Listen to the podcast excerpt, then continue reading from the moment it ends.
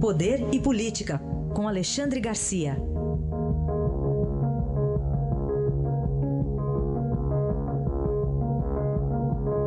Alexandre, bom dia. Bom dia, Raíssa. Bom dia, Carolina. Bom dia. Vamos começar falando lá da, da, votação no Supremo, prisão após condenação em segunda instância, por enquanto 4 a 3, mas está parecendo virada, Alexandre? Que, qual a sua avaliação? Pois é, principalmente pelo voto da ministra Rosa Weber, né, que foi que mais chocou. Ela, ela dizendo que, não, que é uma questão fundamental a presunção de inocência. Mas a Constituição, eu acho que ela não sabe ler a Constituição, não, algum problema qualquer. Porque o artigo, o, o, a linha 57 fala nisso, sim, ninguém pode ser considerado culpado antes de transitar em julgado.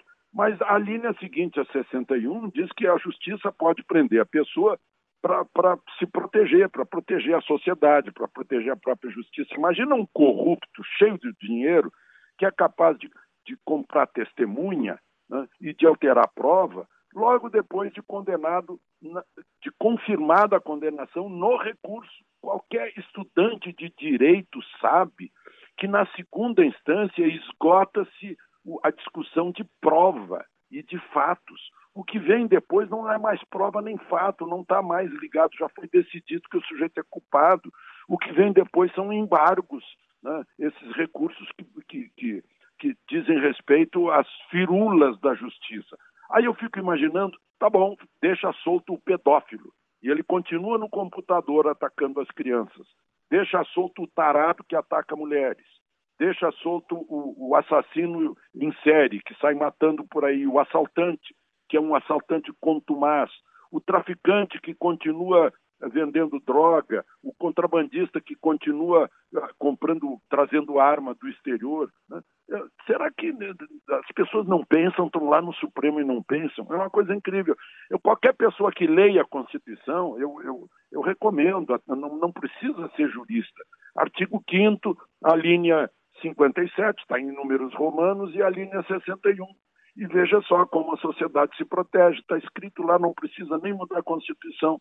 Agora, essa interpretação, sinto muito, né, contraria, contraria o, a sensatez, contraria o bom senso e desprotege as vítimas e a lei.